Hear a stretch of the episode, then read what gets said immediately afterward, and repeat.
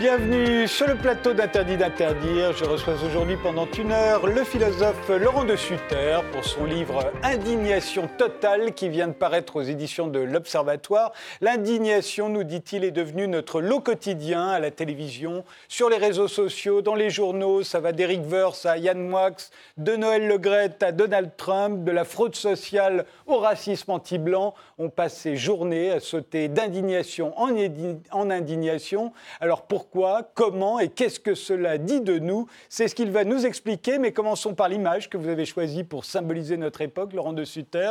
La voici, et elle aussi a suscité notre indignation.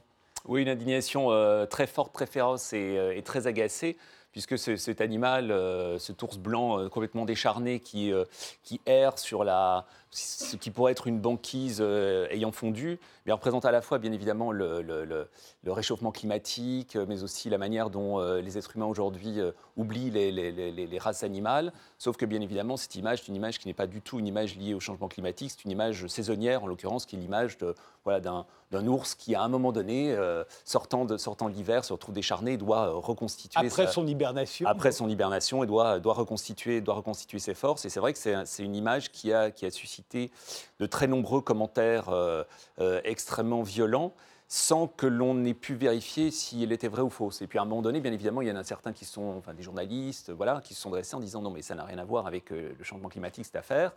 Et l'indignation a rené ou s'est renourrie, mais cette fois-ci dans l'autre sens. En fait, c'est souvent, on va le voir, hein, on ne s'interroge pas du tout sur le pourquoi de la chose qui nous indigne. C'est quelque chose qui, ne nous effleure pas, euh, on va le voir. Mais d'abord, euh, voyons, euh, pourquoi, qu'est-ce qui nous indigne d'abord? Parce qu'on va voir, là, dans ces derniers jours, on a eu énormément de motifs d'indignation.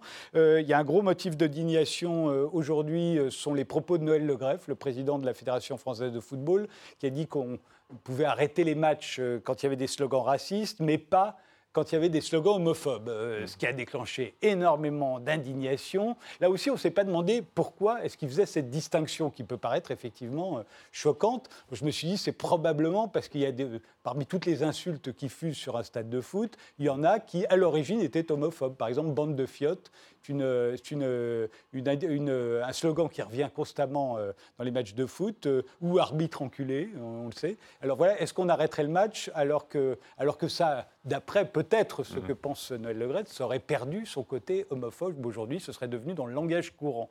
Mais personne ne se demande pourquoi il fait cette distinction, c'est ça Non, c'est vrai, personne ne se pose, se pose la question. Il y en a certains qui, euh, qui, sautent sur l'explication euh, relativement facile, qui, veut que voilà, c'est partie de l'histoire du football, c'est partie de son folklore. Oui, c'est l'homophobie serait conséquente. Voilà, mais une homophobie qui n'en est pas vraiment une, parce que c'est une, homophobie théâtralisée à l'intérieur d'un espace, un espace sanctuarisé, l'espace du stade. Et puis une fois qu'on sortira du stade, eh bien, cette homophobie de, de théâtre euh, se, se dissiperait d'elle-même.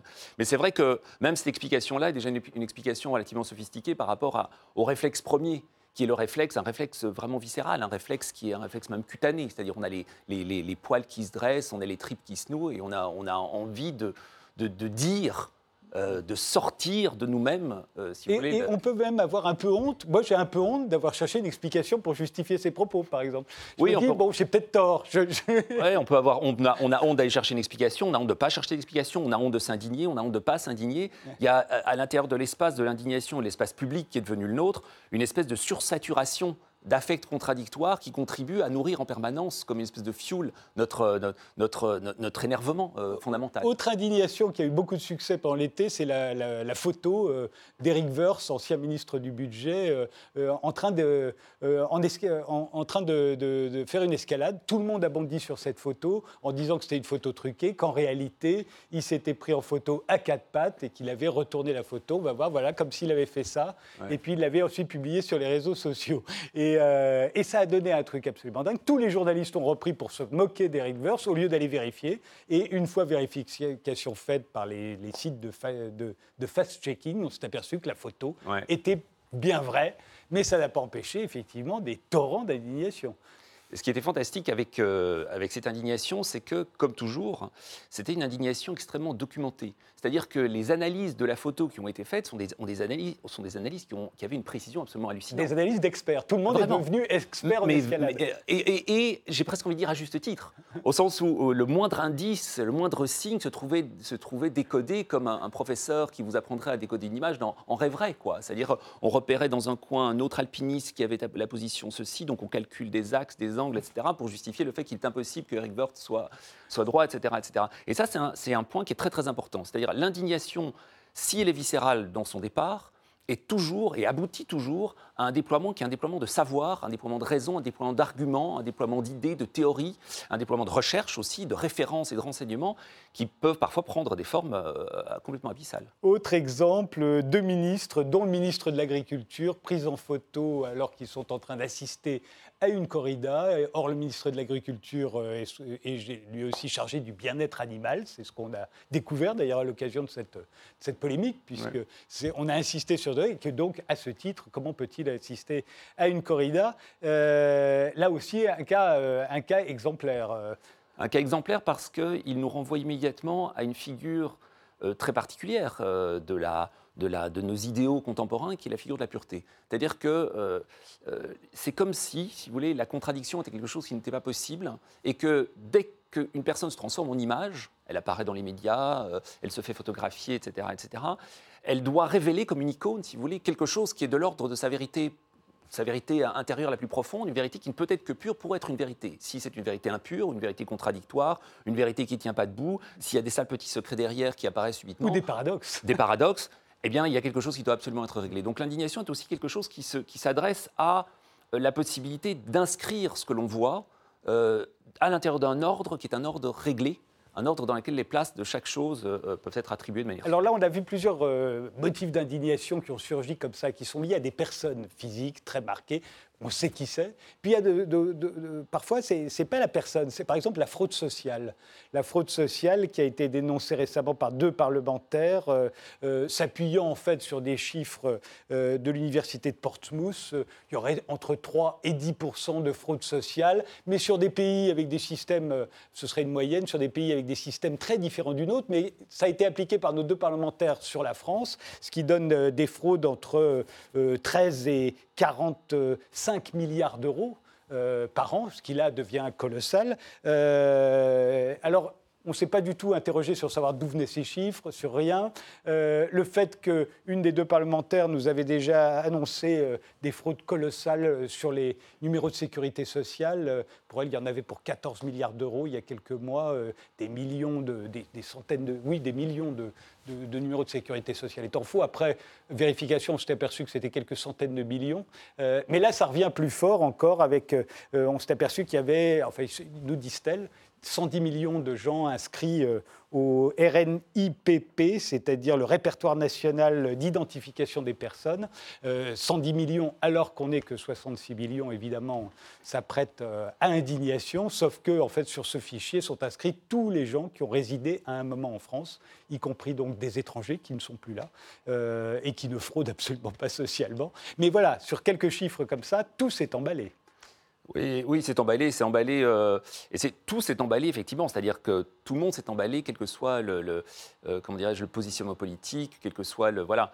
Euh, et c'est vrai que les, grands cas d'énervement collectif, les grands cas d'indignation, sont des cas qui, s'ils reposent sur une, division du monde, si vous voulez, en camp ou en, ou en, troupes opposées, en, voilà, en front, en réalité les réunit à travers euh, la cause du scandale, puisque dépendant de l'endroit où on le regarde, il y a toujours une manière, si vous voulez, de, se scandaliser qui est possible, comme une espèce de, ping-pong. Si c'est la faute à la gauche, alors la droite peut également oui, et là c'est très amusant parce que euh, la droite, euh, immédiatement, se dit bah, c'est les assistés, la gauche dit c'est la fraude patronale, et puis un peu des deux disent de toute façon c'est la faute aux étrangers. C'est les étrangers qui nous volent, euh, les étrangers qui sont tous des assistés, qui ont plusieurs femmes, etc. etc.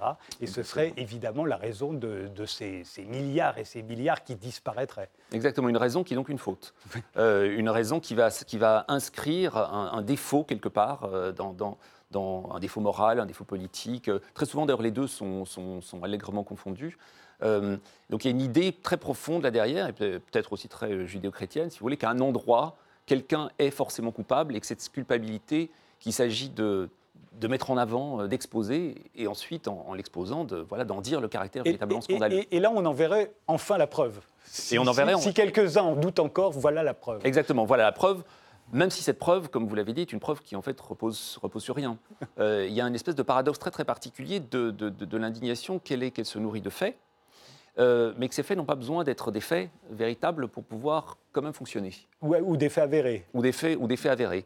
Et tout le paradoxe est que ce n'est pas parce que les faits sont faux que l'indignation, elle, repose sur du vent. Hum. C'est quelque chose qui est, qui est, très très particulier. On peut s'indigner pour des choses qui sont objectivement fausses, mais dont l'indignation pourrait être justifié comme étant euh, objectivement vrai aussi. Euh, par ailleurs. Et donc ça nous place, si vous voulez, dans un espace qui est un espace où on perd très très vite ses repères. Le sable nous glisse entre les doigts en permanence. Et, en gros, c'est moi, c'est ce qui m'a intéressé dans l'indignation, c'est de dire comment est-ce que, à l'intérieur de cette espèce de marécage d'affects, de raisons, de faits qui sont vrais mais faux, mais vrais mais faux, mais vrais mais faux, eh bien néanmoins, on parvient à construire euh, quelque chose comme un discours qui se veut cohérent.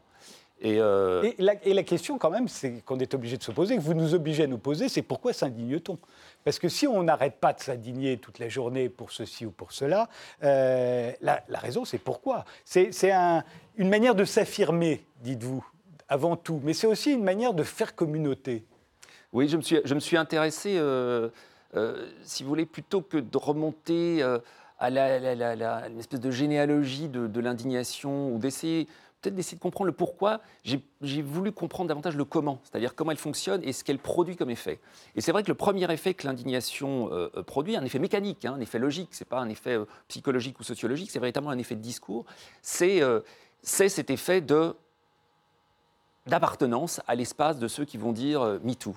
et le cas, de, le cas de MeToo, de ce point de vue-là, est, assez, est assez paradigmatique parce que MeToo, qu'est-ce que c'est finalement? MeToo, c'est quelqu'un qui dit moi aussi, moi aussi, je fais partie des gens qui disent MeToo. Moi aussi, je fais partie de ces, euh, en l'occurrence, de ces, de ces, femmes qui sont euh, victimes de près ou de loin de, euh, voilà, de la manière dont les hommes croient pouvoir s'approprier leur, leur, leur, corps, leur faveur, etc., etc., dans l'espace qui est, qui est le nôtre. Ce qui est extraordinaire dans MeToo, c'est la, notion de série. C'est et moi, et moi, et moi, et moi, et moi.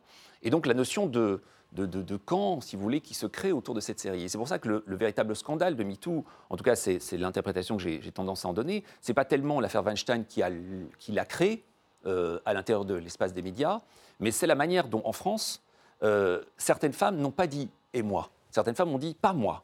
Hein, c'est la fameuse tribune du Monde. Euh, de Catherine Deneuve. Voilà, de, voilà, signée par Catherine voilà, Signée entre autres par, par Catherine Deneuve et, et, par d'autres femmes. Et qui a suscité l'indignation Qui a suscité une indignation qui, elle, a, est passée à l'exposant. Le scandale était évidemment déjà mondial, mais cet article de journal qui aurait dû disparaître, si vous voulez, dans les limbes des médias, comme le font toutes les tribunes, eh bien, cet article de journal a relancé à l'échelle mondiale euh, l'affaire MeToo et on a donné j'ai envie de dire, le scandale véritable qui est celui de la désolidarisation par rapport. Mais on le voit en ce moment même avec Scarlett Johansson euh, qui a osé défendre Woody Allen, avec qui elle a tourné, en disant Moi je crois à son innocence. Pareil, indignation totale. Catherine Deneuve euh, osant euh, défendre Roman Polanski et, et, Woody Allen. Pareil, indignation totale. Indignation totale, et, et sans doute aussi, d'une certaine manière, euh, erreur, alors peut-être pas totale, mais enfin erreur de catégorie ou erreur de genre, au sens où euh, euh, la question dans une affaire comme celle, comme celle de, voilà, que ce soit MeToo en général, que ce soit Woody Allen, que ce soit Roman Polanski, poser la question dans les termes de l'innocence ou de la culpabilité à l'intérieur de ce qui serait une forme d'excellence morale est sans doute pas la meilleure manière de, poser la question. C'est une très bonne manière de susciter de l'indignation. En, l'occurrence, c'est très différent. Le, Roman Polanski a reconnu les faits il y a très très longtemps euh, euh, et, on sait que c'est une affaire qui est très ancienne. Woody Allen a toujours clamé son innocence et c'est sa parole contre, contre celle de son ex-femme et, de la fille adoptive de celle-ci. Exactement. Et comme, ça, comme là, en effet, euh, la question est simplement une question de peser, si vous voulez, de peser morale des, des arguments eh bien, on en reste effectivement dans l'espace purement argumentatif de la discussion, dans un espace qui se nourrit, si vous voulez, de lui-même. à coup de raison, non mais quelqu'un comme Woody Allen, surtout dans sa position, ne devrait, devrait encore moins le droit de pouvoir. Et vous dites euh, aussi qu'il y a dans l'indignation, il y a la jouissance d'être dans le bon camp. Euh, c'est une manière de, l'affirmer. On le voit bien aussi par rapport aux, pesticides. Les pesticides suscitent en permanence l'indignation en France, euh, notamment sur les réseaux sociaux. Euh, c'est constamment. Hein, oubliant d'ailleurs qu'il y a différents pesticides, qu'ils ont des fonctions très très différentes, mais on les a englobés tous, on est tous indignés par les pesticides. Mmh. Et, et en cela, on a l'impression, en s'indignant sur les pesticides, qu'on est dans le camp, non seulement dans le bon camp, mais dans le camp de l'avenir, les gens qui auront raison à la fin. Oui, des gens qui auront raison ou dont on démontrera plus tard qu'ils avaient raison maintenant. Euh, ce, qui est, ce, qui est, intéressant avec ces, affaires de, avec ces affaires de pesticides et la manière dont, en effet, ils nous, nous, rangent, nous rangent dans, des, dans, dans, des camps, c'est que ces camps ne sont pas juste des, des voilà, euh, des places que l'on occupe, mais c'est véritablement des définitions, enfin des, des, des, processus définitoires de ce que nous sommes. Euh, le camp n'est pas juste, bien je choisis de défendre telle proposition contre telle autre, c'est à travers la défense de cette proposition, je me défends moi-même dans ce que j'ai de plus intime, de plus personnel, parce que ce que j'ai de plus intime et de plus personnel, c'est précisément que je suis contre les pesticides. Pourquoi? Parce que les pesticides sont une question de vie ou de mort, pour moi, pour mes enfants, pour la planète, etc. etc. De telle sorte qu'avec avec cette, cette affaire-là, et comme, les, comme, comme l'affaire MeToo, comme les affaires de bien-être animaux, de bien-être animal, etc. Ou, Donald Trump, dites-vous d'ailleurs, ça fonctionne aussi de la même manière, en tout cas aux États-Unis. Bien sûr, ou, Donald Trump euh, aux, États-Unis, on est à chaque fois dans des, dans des situations, dans des sites de discussion dans lesquels il, il en est, il en va d'une question de vie ou de mort qui est d'abord notre vie ou notre mort. De sorte que la jouissance dont vous parliez tout à l'heure, c'est d'abord la jouissance d'être et de, pouvoir euh, euh, attester par l'indignation qui est la nôtre du fait qu'on n'est effectivement pas complètement crevé. C'est-à-dire qu'on existe encore et qu'on avance encore et qu'on raisonne encore et qu'on appartient encore au monde précisément de la rationalité euh, au monde d'une discussion qui est une discussion tout sauf irrationnelle. L'indignation, ce qui est très très fort dans l'indignation, euh, je l'ai évoqué tout à l'heure, mais je, voudrais vraiment insister là-dessus, c'est que ce n'est pas du tout de l'ordre de l'irrationalité. On a tendance à dire, euh, les, sociologues, etc., ou les idéologues, que l'indignation aujourd'hui, c'est un vrai problème parce que, eh bien, au fond, elle nous entraîne tous dans une irrationalité généralisée. Moi, mon point de vue serait l'inverse total, c'est-à-dire que le problème de l'indignation, c'est qu'elle marque à la fois le triomphe et également la limite d'une certaine conception de la raison euh, en tant que structurante de l'espace public. On, va y venir plus en détail, mais je m'arrête sur Donald Trump parce que c'est un cas typique où vous le racontez bien comment euh, euh, Donald Trump est devenu la, tête de turc des late shows américains. beaucoup ont fait leur audience sur le, combat et la façon dont ils se moquaient de Donald Trump, reprochant toujours à Donald Trump son irrationalité, à ses électeurs d'être totalement irrationnel. et en fait, on a le droit d'en rire. On a le droit de rire, évidemment, de tout toutes les âneries que nous dit Donald Trump, mais aussi de toutes les âneries auxquelles croient les électeurs de Donald Trump. Et au fond, on se, se dit, je suis dans le bon camp, l'avenir me donnera raison, euh, là encore, et on a tous les droits à l'égard de Donald Trump et de ses électeurs. Voilà, sans, sans mesurer toujours euh, les effets secondaires que le rire provoque euh, de manière automatique et que le fait de créer un camp euh, provoque également de manière automatique, à savoir l'autre camp qui, lui, est pas très content qu'on soude de sa gueule. De telle sorte que... Et va voter encore plus pour et, Bien évidemment. De sorte qu'on pourrait faire la théorie, et c'est une théorie qui a été défendue par, par le grand philosophe slovène euh, Slavoj Žižek, que moi j'aime beaucoup, qui a dit, et ça n'a pas été très bien perçu, euh, spécialement dans les milieux de, la gauche libérale américaine, mais enfin dans lequel il disait, voilà, en réalité, si ça se trouve, les late shows, ces humoristes, on adore tous. Moi, j'adore. Je regarde, je regarde ces machins-là tous les soirs. Enfin, tous les soirs en rediffusion ils sont sur YouTube. Ils sont très drôles. C'est des professionnels absolument extraordinaires. Vraiment, on se marre bien. Mais euh, il y a en effet, euh, quand on, quand on les regarde ça de manière répétée, on se rend bien compte que malgré que le rire soit un rire qui est beaucoup moins limite qu'en France, véritablement, ils peuvent dire des choses à l'égard du président, à l'égard des pouvoirs publics. les, les, guignols, euh, ils n'existent plus, mais les guignols ont quand même prouvé qu'en France, on pouvait faire la même chose. Ouais, mais à un niveau de scatologie comme les, ah, comme, les Américains, je ne suis pas sûr. Mais bon, euh, voilà. Donc il se, il, se permet, il se permet des choses très très fortes. Et puis, il y a des sujets sur lesquels non. Hein, c'est tabou, euh, subitement. Et on voit très bien se constituer là, cette espèce, cette espèce d'espace. Mais on se met à la place des gens qui sont fabriqués comme des rednecks, qui sont fabriqués comme des débiles mentaux qui sont fabriqués comme des racistes, homophobes, sexistes, qui ne comprennent rien à l'environnement. Euh. Quand ces gens-là sont fabriqués, ils finissent évidemment par exister comme, euh, le, golem, si vous voulez, de, l'histoire, qui, finit par en effet euh, avoir sa vie et, et à vouloir décider aussi pour sa vie vous m'avez créé comme une espèce de plouc redneck débile raciste, eh bien je vais agir comme un plouc redneck débile raciste juste pour faire chier. Et juste pour que, d'une certaine manière, euh, j'ai la possibilité, moi aussi, d'avoir raison un jour, d'avoir raison, ne fût-ce que cinq minutes, contre vous qui vous donnez la force d'avoir raison toujours. Et c'est vrai que pour ça, euh, l'affaire Trump est une affaire, une affaire très délicate et une affaire qui malheureusement n'est pas prête de, se régler parce que le, le, passage à l'exposant de cette stratégie, si vous voulez, nous emmène tout droit à, une, réélection 2020. Euh, l'indignation euh, n'est pas le contraire de la raison, dites-vous, elle est la raison même. Ça, à mon avis, c'est le point le plus important de votre livre, qu'on soit d'accord ou pas, que ça nous indigne ou pas, il n'en demeure pas moins que c'est là où euh, ce serait la révélation la plus importante. ce que l'on croit être tout sauf raisonnable, nos indignations, c'est la raison même pour vous. Oui, c'est la, la raison même. Pour autant qu'on soit prêt euh, à, faire un petit détour et en, effet aller creuser dans l'histoire de la philosophie pour voir ce que, ce que la raison est, a pu être et est pour nous. Et quand on examine voilà, la manière dont elle existe dans la modernité, pour prendre un, grand nom comme ça de l'histoire de la philosophie, le nom d'Emmanuel Kant, qui en a défini euh, à peu près à l'époque de la Révolution française, qui en a défini, euh, si vous voulez, les paramètres principaux, hein, l'idée de la raison critique, c'est-à-dire de la raison qui permet au sujet souverain, plus ou moins souverain à l'intérieur de sa finitude, enfin au sujet souverain de, juger de ce qu'il en est de la réalité euh, à partir de ses capacités propres et de pouvoir ensuite attribuer à la réalité telle qu'il la voit euh, une qualité ou une absence de qualité, c'est vrai, c'est faux, c'est bien, c'est mal, c'est bon, c'est pas bon, c'est beau, c'est laid, etc. etc. Mais cet exercice-là est un exercice qui nous a placés dans une position par rapport à la réalité qui est une position dans laquelle il est très très euh, difficile d'avoir tort. C'est une position qui est très très forte. Kant nous a, mis, nous a mis entre les mains un instrument qui fait que, quoi qu'il nous arrive, nous avons la capacité à nous donner raison sur ce qui nous arrive, parce que nous avons la capacité à donner les raisons à ce qui nous arrive. Et en effet, dans le cadre de, de l'indignation, euh, on le voit de manière très très forte. C'est-à-dire, quelqu'un qui, quelqu'un qui s'indigne ne va jamais juste dire « Oh, connerie, machin, bidule, voilà », et puis passer son chemin.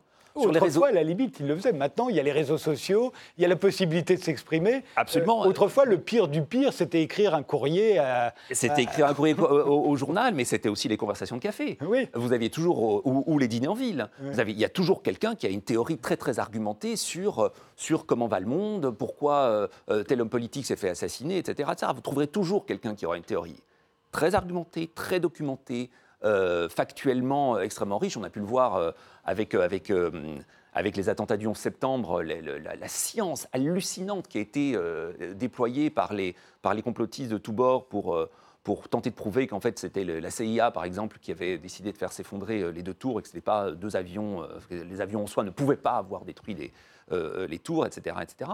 Moi, ce, qui, ce qui me fascine en effet, c'est cela, c'est ce poids que la raison a pris à l'intérieur d'un espace qui est un espace qui, en même temps, l'a fait mentir. Jamais Kant n'aurait euh, validé, si vous voulez, euh, l'utilisation de la raison dans un espace complotiste. il aurait sans doute voulu défendre, et il y a beaucoup de philosophes aujourd'hui qui défendent, des espèces de critères nous permettant de, discerner un bon usage de la raison d'un mauvais usage de la raison. Moi, ce que j'ai tendance à dire, c'est que ce n'est pas une question d'usage de la raison, c'est une question de logiciel même. La raison elle-même nous emmène vers euh, si vous voulez, la volonté d'aller voir derrière les apparences ce qu'il en est vraiment pour pouvoir juger des apparences du monde et pouvoir en dire la vérité. Et c'est pour ça qu'il y a une espèce de coïncidence chronologique qui fait très théorie du complot, là pour le coup, mais qui m'amuse beaucoup, qui est que quand Kant développe la théorie critique de la raison, donc à l'époque à peu près de la Révolution, française, un peu avant, c'est aussi le moment où apparaissent en fait les premières théories du complot. La toute première théorie du complot, euh, reconnue par les historiens des théories du complot, si vous voulez, qui est la théorie, euh, au fond, du complot maçonnique, qui est la théorie voulant que la Révolution française n'ait été qu'une espèce de complot organisé pour en finir avec la chrétienté en France. Et il y a toute une série de, prêtres euh, conservateurs, euh, très conservateurs, très très à droite, qui ont commencé à, défendre comme ça une espèce d'explication. De avant, avant cela, ils, ils, incriminaient les philosophes. Euh, les philosophes étaient les responsables d'à peu près tous les maux qui traversaient, et notamment l'impiété grandissante. Voilà. Mais vous dites également que cette indignation, au fond, elle est toujours policière. La raison aussi est toujours policière? Je crois que la raison est policière parce que la première tâche qu'a la raison, c'est de déterminer quels sont les arguments ou les, disons, les formes de pensée recevables ou pas en fonction de ses propres critères. Donc en fait, l'indignation, c'est la raison plus le moyen d'exprimer son indignation. Donc c'est les réseaux sociaux, c'est le courrier des lecteurs, c'est la, la, discussion de bistrot, le dîner en ville, euh, les plateaux télé. Euh, partout où l'on peut euh, exprimer la raison, on s'indigne. Voilà, c'est comme Lénine parlait, vous savez, c'est la fameuse définition du communisme, les soviets plus, électricité. On pourrait dire que, le, comment dirais-je que l'indignation moderne, c'est oui, c'est la raison plus plus plus Twitter, plus, Twitter quoi. Voilà, il y a vraiment une espèce de formule là qui est qui est, qui est qui est très forte et qui permet aussi de dire que c'est pas la faute à nouveau à Twitter ou aux réseaux sociaux ou je ne sais pas aux médias contemporains. Et, du reste, ça ne servirait pas à grand-chose de vouloir à nouveau pointer du doigt le scandale de Twitter ou le scandale des médias contemporains ou des réseaux sociaux. Ça ferait que, d'une certaine manière, rejeter, relancer la machine. S'indigner de l'indignation. S'indigner de l'indignation, ce qui est le truc le plus, le plus crétin qu'on puisse faire, évidemment. Euh, et donc, le, comment dirais-je ce que ça nous aide aussi à voir, je pense, d'essayer de, de, réfléchir au logiciel mental, intellectuel, euh, philosophique, théorique qui équipe l'indignation, ça nous permet justement aussi de nous calmer un petit peu sur euh, l'importance ou le rôle que les médias, les nouveaux médias, les médias, les médias sociaux, etc., jouent, et de nous poser une question qui est une question, euh, bon, j'aime pas trop ce mot, mais enfin une question qui est plus essentielle, qui est notre place à nous euh, dans cette affaire. Parce que c'est très facile de venir blâmer, si vous voulez, les technologies modernes, les médias modernes, etc., d'externaliser d'une certaine oui, manière. C'est pourquoi est-ce que nous avons besoin de nous indigner? Ben, C'est la question qu'on va se poser dans la deuxième partie de cette émission, juste après une pause.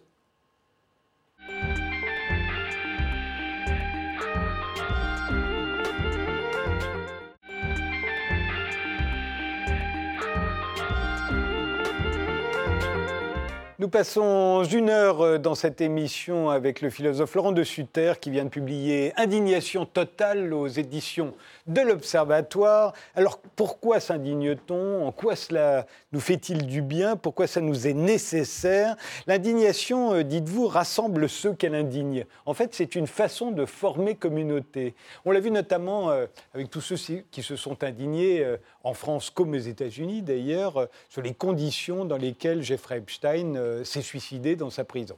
Euh, et on en voit bien dans les tweets que les gens prennent comme une évidence que euh, ce suicide a été, soit c'est un assassinat maquillé, soit on a tout fait pour qu'il se suicide, etc., etc. Peu importe d'ailleurs là ce que l'avenir nous dira, si un jour on, connaît la réponse.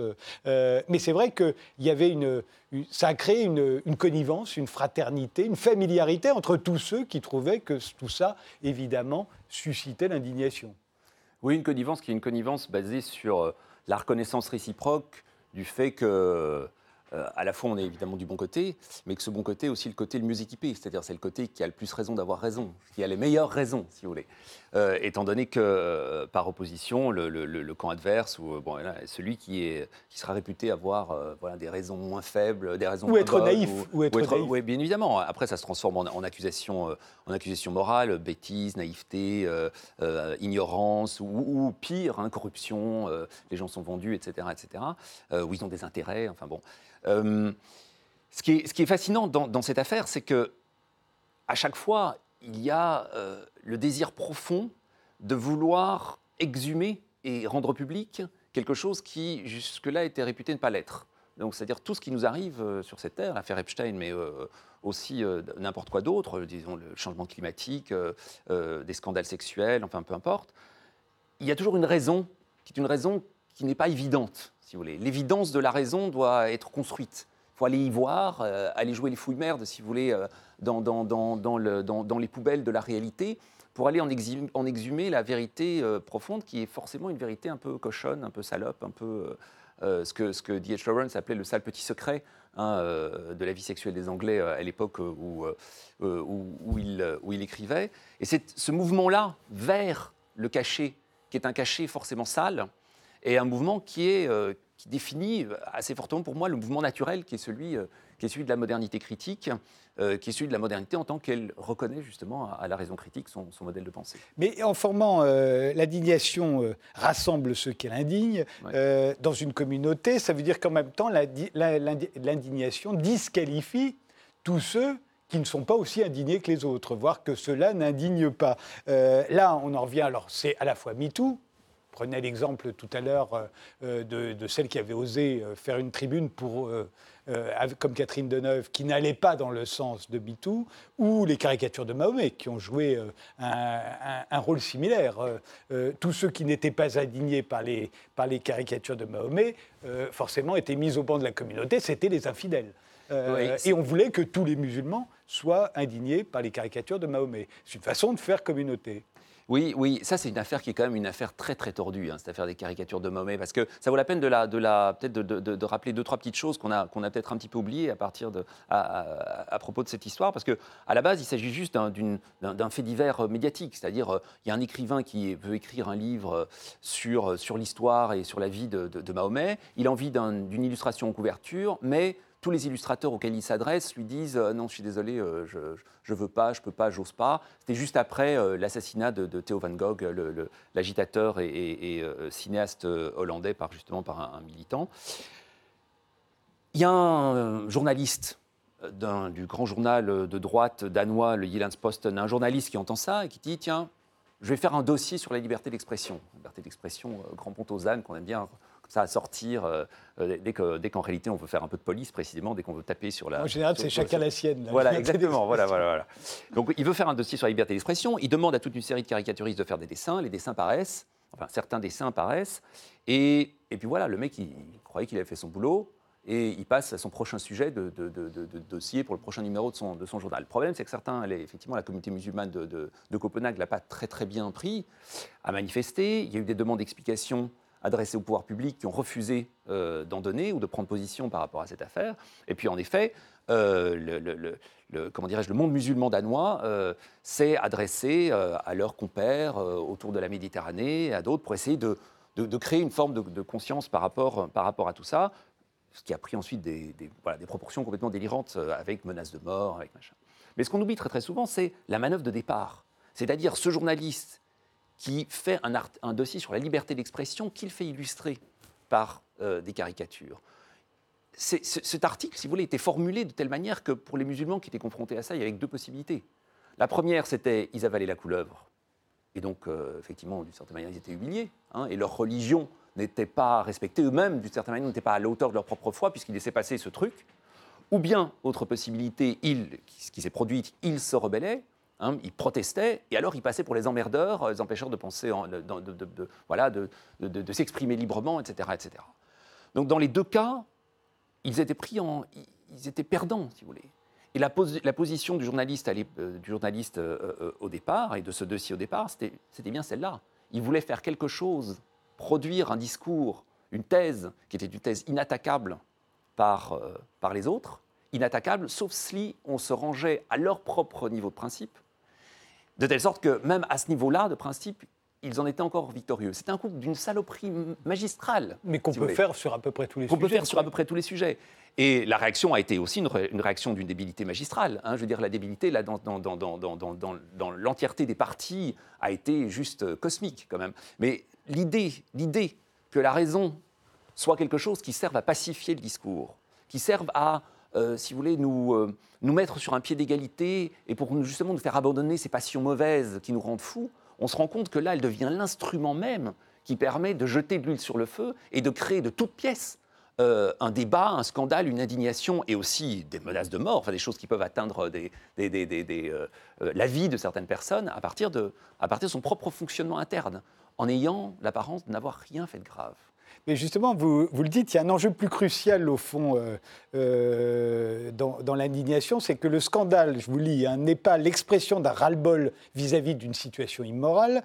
En fait, toute communauté se constitue par le rejet d'un élément perçu comme empêchant sa formation tant qu'il n'a pas été sacrifié. C'est la théorie du bouc émissaire euh, de René Girard, notamment. Exactement. Hein, on a besoin de ce bouc émissaire pour exister entre eux en tant que communauté.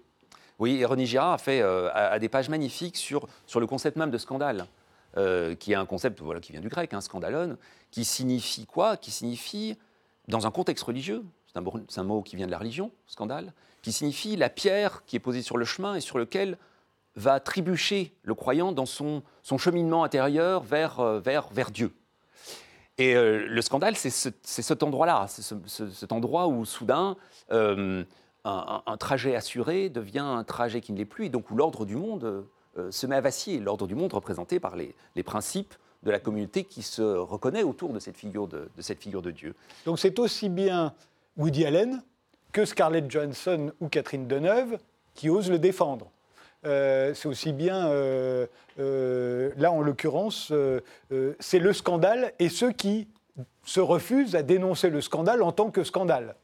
Oui, c'est euh, bah, la fameuse phrase malheur à qui, bah, bah, malheur, euh, euh, malheur à celui par qui le scandale arrive. justement, c'est cette, cette, cette, grande phrase, cette grande phrase biblique. malheur à celui qui nous fait échouer sur ce chemin où on, est, on se trouvait si bien installé. Et tous ceux qui ne dénoncent pas le scandale, par la même occasion, servent eux aussi de bouc émissaire. Eux aussi servent à former communauté. Exactement. Dans tous les cas, il y a, il y a communauté, communauté processus, si vous voulez, qu'on pourrait nommer euh, processus de, communautarisation, pour utiliser un mot que je déteste et un, mot qui, est très très mal utilisé aujourd'hui. Mais effectivement, il y a fabrication de quelque chose comme une identité autour de ce scandale. Hein, euh, le scandale du Christ pour les Juifs, c'était d'être né euh, d'une mère qui n'avait pas fait sans doute exactement ce qu'elle aurait dû faire, et puis ensuite d'avoir été un criminel puisqu'il s'est retrouvé sur la croix. Le scandale pour les chrétiens, c'était que le Christ a été pris pour un scandale par les Juifs. Et dans les premiers temps comme ça du christianisme, vous avez cette espèce de, constitution très très forte de, la chrétienté autour de la figure, euh, autour de la figure du scandale que, représente doublement, d'une certaine manière, le Christ. Et, c'est encore le cas, euh, c'est encore le cas pour nous euh, aujourd'hui, quelle que soit la taille de la communauté en question, quel que soit son enjeu, quelle que soit même sa temporalité. Il y a des, il y a des, communautés qui ne durent que le temps d'un scandale. Mais il y en a d'autres qui peuvent se construire de manière beaucoup plus forte, comme effectivement les rednecks des États-Unis. Euh, le, euh, le scandale, ça consiste à, restaurer l'unité perdue. Tout à coup, on prend Weinstein et on dit on l'expulse, et vous allez voir, la grande famille du cinéma va se trouver reconstituée comme elle était. Or, René Girard, vous le rappelez, nous dit non, c'est parce qu'il y a scandale qu'il y a, il y a communauté. Qu'il y a communauté. Il n'y avait pas communauté avant, le, scandale. C'est lui qui opère la fabrication de, de, de cette communauté. Et on peut, s'amuser avec tous les récits de fondation euh, avec lesquels on, qu'on a sous la main. La fondation de Rome, hein, euh, le, le, meurtre d'un frère par, l'autre. Bon, euh, tous les grands récits qui sont les récits fondateurs de communautés d'espace sont des récits qui sont des récits qui reposent toujours sur une transgression, une transgression prenant la forme d'un scandale. Et, et oui, je pense que de ce point de vue-là, on n'a pas fait beaucoup de, on n'a pas fait beaucoup de chemin. Et, et ce MeToo, c'est toujours moi aussi, c'est toujours ce moi aussi du sacrifice. C'est euh, moi aussi, euh, je, je, je, comment dirais-je? C'est pas tellement le mot aussi du sacrifice, c'est le moi de ceux qui se reconnaissent dans la nécessité de faire un sacrifice. En l'occurrence, de sacrifier euh, un, agneau bien gras qui est, qui est, qui est, qui est, qui est Weinstein. Weinstein ou chacun, ou son port à soi. Ou, son port, bien sûr, ou son port à soi. Weinstein, dont, dont, dont j'ai toujours été fasciné par le fait que. parce qu'il y a aussi une question de temporalité dans cette, dans cette affaire. La communauté n'est pas toujours mûre pour le scandale. Et dans le cas de Weinstein, par exemple, pas envie de dire que c'était une autorité publique, son, son, son, comportement, mais enfin, pour toute personne qui s'intéressait un tout, tout petit peu au cinéma, euh, c'était dans les livres. C'était dans les livres, je ne sais pas, de Peter Biskin sur le Nouvel Hollywood, euh, euh, enfin sur, le, sur Sundance et, et, et, pas, tant que, pas tant que ça quand on regarde. ça m'avait frappé à l'époque. Oui, alors que c'était plutôt le fait que Weinstein coupait les films et, gardait pour lui, et gardait pour lui les bénéfices. Il était abominable, il l'est toujours, j'imagine. Sur tous les plans. Sur tous les plans, de A à Z. Ce type est vraiment l'ordure des ordures. Donc il, il, fait plus que mériter son, ce, ce, ce, qui s'est pris dans la gueule. D'autant plus que là, pour le coup, a toutes les chances que ce soit 100, 3000% vrai. Euh, vous voyez, vous êtes vous aussi dans l'indignation. Ah mais moi, je, n'ai rien contre l'indignation. Je n'ai rien contre l'indignation. Simplement, j'ai quelque chose contre l'équipement de l'indignation. Et peut-être que la petite proposition que j'ai envie de faire, euh, euh, enfin que j'ai eu envie de faire et, qui a justifié l'écriture de ce livre, c'est justement de, tenter de travailler sur cet équipement-là. Voilà. Mais bon, c'est peut-être qu'on en dira un, peu plus tard. Vous, vous, dites, vous dites aussi quelque chose que je trouve très intéressant. Vous dites l'indignation conclut à la raison de ses propres raisons et triomphe sans débat des autres raisons possibles qu'on pourrait lui opposer. Euh, la plupart du temps, on, arrive à la conclusion qu'il y a toujours un complot derrière. C'est le complot du patriarcat masculin, de l'emprise des hommes sur le cinéma hollywoodien, par exemple, euh, du capitalisme, de l'Europe, euh, les étrangers qui profitent de notre système de protection sociale, on l'a vu. on a à peu près tous les cas, mais à la fin, quoi qu'il arrive, il n'y a pas de débat. C'est-à-dire que de toute façon, on a raison de s'indigner. Euh, et on ne veut pas entendre les raisons qui pourraient nous être opposées et nous dire attendez, il a peut-être des raisons d'avoir agi comme ça ou d'avoir dit ça ou d'avoir. Euh, non, on ne veut rien entendre. Non, c'est euh, le, le, grand philosophe français Gilles Deleuze qui, qui disait que, effectivement, les débats, ça servait strictement à rien, parce que précisément, un débat se structure en fonction de quoi? Eh bien, Se structure en fonction des positions que chacun occupe à l'intérieur du débat, et qui des positions qui sont des positions qui préexistaient au débat par définition. Et qu'ils ne changeront pas d'avis au cours du débat. Évidemment qu'ils ne changeront pas d'avis, puisque le, débat ne sert qu'à confirmer des positions que l'on a déjà. Donc, oui, mais alors moi, ma théorie, je l'oppose, c'est de dire que c'est en comprenant pourquoi les gens ne sont pas d'accord qu'on comprend où est le problème. oui, ce qui est, déjà, un progrès. Exactement, ce qui est, qui est, qui est, qui est tout à fait... Euh, euh, qui, quelque part, au fond, ce que j'ai essayé de faire aussi, euh, dans, avec, avec ma petite, mon, petit, mon petit bouquin là. Mais ce qui, ce qui est, euh, euh, comment ce qui est fascinant avec l'idée des, débats et des positions qui sont occupées par les uns et les autres, c'est qu'en effet, le débat se caractérise par le fait qu'il n'y aura pas de débat. C'est ça la définition même du débat. Le débat est son absence, si vous voulez, parce que tout est réglé, pré-réglé, préjugé, si vous voulez aussi, euh, une bonne fois pour toutes. Et préjugé pourquoi? Mais parce que chaque personne, précisément parce qu'on a cette ce truc dans notre cerveau, euh, ce logiciel extraordinaire qui, s'appelle raison dans notre cerveau, on est capable de se donner les meilleures raisons, celles qui gagneront à tous les coups, les raisons les plus fortes. C'est pour ça que la question du débat, davantage qu'une question d'échange euh, comme ça, plus ou moins euh, rationnel de propositions, qu'ensuite on va peser soigneusement pour choisir la meilleure, est en, est en réalité un gigantesque bras de fer entre, entre mecs qui, sont, qui sont persuadés qu'ils sont les plus forts. Alors il y a un bon exemple qui a, a eu lieu récemment. Euh, tout à coup, euh, on est arrivé à s'indigner, à se persuader donc que ce jeune chanteur qualifié par la France pour l'Eurovision, Bilal Hassani, allait remplacer Napoléon dans un certain nombre de manuels scolaires. et ça a pris, c'est-à-dire que beaucoup de gens se sont indignés que Napoléon disparaissent des manuels scolaires au profit de Bilal Hassani.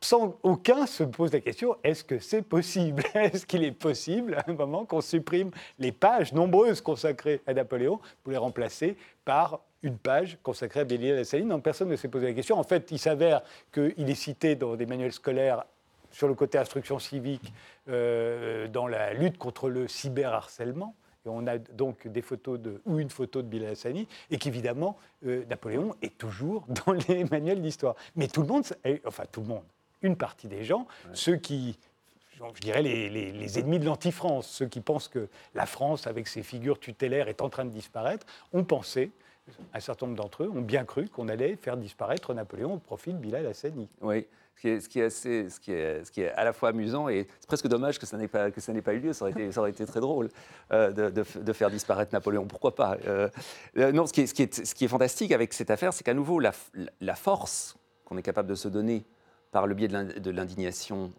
et de son mécanisme, c'est une force qui est telle que rien, littéralement rien n'y résiste. C'est-à-dire que véritablement, on peut reconfigurer le monde sans aucun problème à l'aide d'arguments on peut reconfigurer le monde sans aucun problème avec de théories. Et d'une certaine manière, le complotisme, qu'est-ce que c'est si ce n'est une tentative, euh, les tentatives répétées euh, de reconstruire le monde suivant une logique qui n'est pas la sienne, euh, mais une logique néanmoins qui est parfaitement justifiable suivant la logique qui est la sienne. Est-ce qu'on ne voit pas aussi aujourd'hui du complotisme y compris chez les anticomplotistes. Est-ce que le complotisme n'est pas, comme l'indignation d'ailleurs, une nouvelle manière euh, de faire fonctionner notre cerveau euh, Tout le monde est en train de devenir complotiste, y compris pour dénoncer les, complots imaginaires. Absolument. absolument, absolument. Et c'est vraiment la thèse que je, défends. C'est-à-dire que le, la théorie du complot moderne, si vous, si vous voulez, Breitbart est l'enfant naturel d'Emmanuel Kant. Et il y a une espèce de court-circuit comme ça, absolument sidérant. Et aujourd'hui, à cause du triomphe, si vous voulez, pour utiliser un mot comme ça un peu théâtral, de l'indignation ou du complotisme, et effectivement de, de, de, de l'anticomplotisme, de l'anti-indignation. Parce que c'est aussi la... Oui, je vous laisse Oui, on, on, observe un point de butée. Un point de butée, justement, de cette, de cette machinerie qu'on a vouée comme ça. Euh, Mais qui se justifie, le monde, le monde devenant de plus en plus complexe parce qu'il est mondialisé et que donc il y a des interactions innombrables. Donc le monde nous paraît beaucoup plus compliqué qu'avant. Donc on est partisan de l'explication par la cause unique. Si on trouve une explication par la cause unique, c'est quand même hyper reposant. c'est hyper reposant, c'est hyper reposant parce que on nous a persuadé que c'était hyper reposant, si vous voulez, et qu'on nous a donné les moyens de trouver ça hyper reposant. La question qu'on peut se poser alors est celle de savoir est-ce que c'est si reposant que ça je pense qu'il y a de plus en plus de gens qui commencent à en avoir un petit peu ras la casquette et ne trouvaient pas ça reposant du tout, mais plutôt au contraire très très épuisant, euh, cette espèce de, de, comment est-ce qu'on pourrait appeler ça, de, stridence permanente, si vous voulez, que, l'espace public euh, produit euh, désormais, quoi, une stridence qui en plus est parfaitement statique, c'est-à-dire qu'on a l'impression d'être englué dans toute cette affaire, de plus pouvoir, de plus pouvoir en sortir. Donc la question qu'on peut se poser, c'est celle de savoir s'il n'y a pas moyen justement de, passer par un autre chemin que celui de cette machinerie mentale qui nous rend si forts, qui nous rend si hostiles à, à toute contradiction. Il y a le cas du racisme anti-blanc qu'on a vu se déchaîner récemment, et à la fois euh, pour ceux qui disent le racisme anti-blanc euh, est, partout, et aussi ceux qui disent qu'il n'existe pas. On l'a vu à la fois avec Pierre Ménès, euh, voilà, et Lilian Thuram. Lilian Thuram ayant osé évoquer le racisme qui existerait, euh, d'après lui, euh, dans la culture blanche, euh, bah, ça a fait le même scandale que, Pierre Ménès disant que le racisme blanc, anti-blanc était absolument partout et, permanent. Oui, j'ai même, vu, alors je ne sais plus qui, quelqu'un qui a été jusqu'à dire qu'il n'y avait de racisme possible que dans la culture blanche. pourquoi pas enfin, c'est, oui, là on en, a, on, en, arrive, si vous voulez, à un, endroit qui est un endroit où cette question de la fondation des communautés, là pour le coup, prend un, aspect euh, véritablement angoissant euh, et où il devient évident, et en tout cas euh, tout à fait soutenable, que la fondation de la communauté non seulement implique l'expulsion de quelqu'un d'autre, effectivement, d'un bouc émissaire, d'une figure qui est une figure du scandale, mais que ce bouc émissaire, on peut véritablement se permettre de dire n'importe quoi, euh, si vous voulez, euh, à son sujet, de le charger de tous les vices, de tous les maux, euh, un petit peu comme, ça a été fait du reste avec les rednecks américains par les, par et par, certains intellectuels de gauche américaine. Et là, on est dans une situation qui est une situation très, embarrassante parce que comment est-ce qu'on peut sortir de ça si vous voulez, Comment est-ce qu'on peut sortir de cette espèce de charge ultra lourde qui nous est posée sur les épaules? Comment est-ce qu'on peut répondre à l'un comme à l'autre? D'une manière. Yann Moix a posé, là, lui aussi a suscité énormément d'indignation ces derniers jours et pose un vrai problème d'ailleurs. Est-ce qu'il, euh, voilà, quelqu'un qui n'a cessé de dénoncer l'antisémitisme et qui se révèle finalement avoir été un antisémite. Euh, et, là, on voit toute une, partie des gens d'ailleurs qui veulent absolument l'innocenter. Euh, c'est très important, tandis que d'autres veulent absolument le criminaliser. Oui, Yann Moix, je ne sais pas trop. Moi, je vous avoue que je m'en branle pas mal de Yann Moix. Non, non, sans aucun doute. Euh, et je ne me prononce pas d'ailleurs sur sa culpabilité, sur son, innocence. Mais tout à coup, l'indignation euh, est considérable et, va dans deux sens totalement différents. On peut, se poser, on peut se poser quand même une petite question ici, je, vais avoir un moment complotiste moi-même, si vous voulez, de savoir si véritablement il y a, il y a scandale ou il y a, euh, il y a communication, quoi.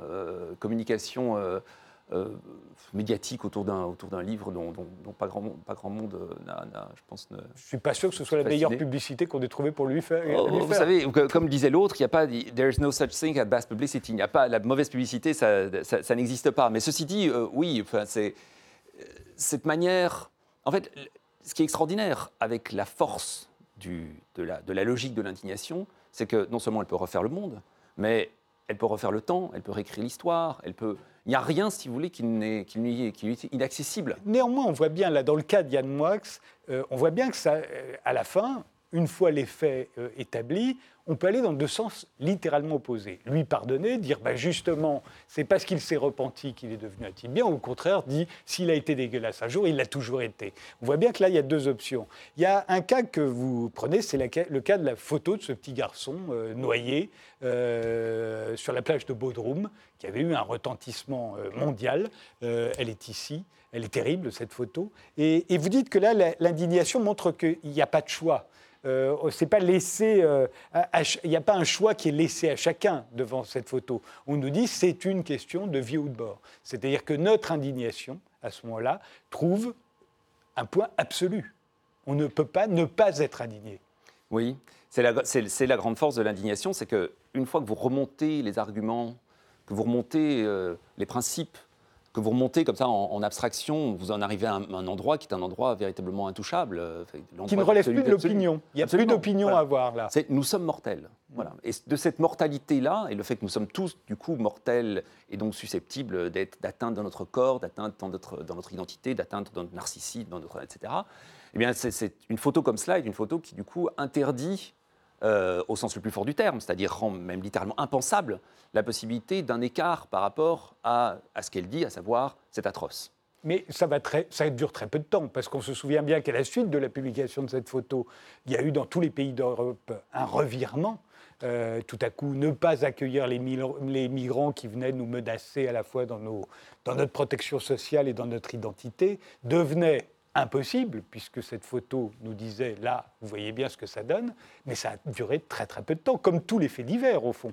Tous les faits divers nous mettent face à des réalités comme celle-ci, insupportables. On se dit, on va faire une nouvelle loi, on va interdire, ça ne se reproduira jamais, et puis on oublie on passe à autre chose. On est passé à autre chose. Et aujourd'hui, les migrants ne sont pas mieux accueillis euh, dans un pays comme le nôtre qu'avant cette photo. Oui, absolument. C'est la tragédie, si vous voulez, de, fondamentale de l'indignation. C'est qu'effectivement, son, son, son, impact, euh, alors on dira que ça peut être le premier moment d'une forme d'engagement euh, différent, mais enfin, l'indignation a tendance à être chassée par une autre indignation. Et du reste, j'ai envie de dire, c'est son mode de fonctionnement normal, puisqu'il s'agit à tout moment de, de faire en sorte que la communauté se redise à elle-même qui elle est.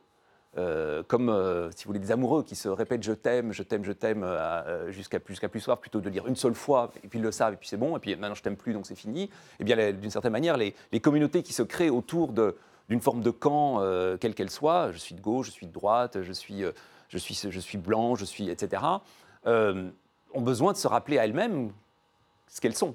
Donc, un nouveau scandale fantastique. Quelle, quelle, aubaine de pouvoir nous rappeler à nous-mêmes euh, ce que nous sommes. Ce que nous Dernière question, euh, Laurent de Sutter. la prochaine fois que nous allons nous indigner, vous nous recommandez de nous poser quelles questions? Moi, je, recommanderais, de, je recommanderais, mais c'est une recommandation, vous en faites ce que vous voulez, je recommanderais toujours de se poser la question « et si ?»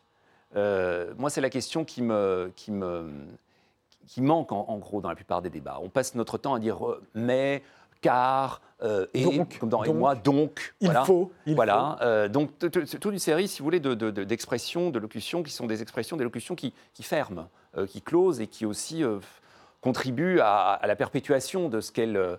de, de l'équipement qui les véhicule elle-même. Quoi. Et donc moi, j'ai fait un espèce d'appel, si vous voulez, à, la possibilité de peut-être d'inventer une forme de raison, je ne sais pas très bien ce qu'elle serait vraiment, mais une forme de raison qui nous sortirait de cette raison moderne, cette raison forte, cette raison qui sait, au profit d'une autre qui se pose la question de et si, sous la forme presque d'une fiction ou d'une science-fiction, d'une fabulation possible d'un monde dans lequel ces problèmes qui nous, qui nous opposent pourraient être décadrés, présentés autrement, de telle sorte qu'on n'aurait plus besoin d'en passer par là pour continuer à exister néanmoins. Merci euh, Laurent de Sutter. Euh, je rappelle que euh, votre livre Indignation totale vient de paraître aux éditions de l'Observatoire. Merci de nous avoir suivis et rendez-vous au prochain numéro.